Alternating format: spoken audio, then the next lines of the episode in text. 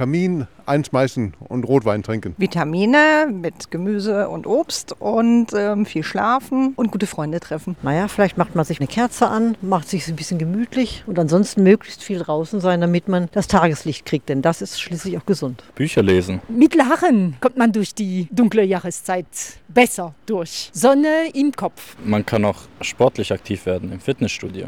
Einfach mal die Dunkelheit dafür ausnutzen. Schokolade? Äh, mein Tipp wäre bunt anziehen, die Welt ein bisschen bunter wirken lassen.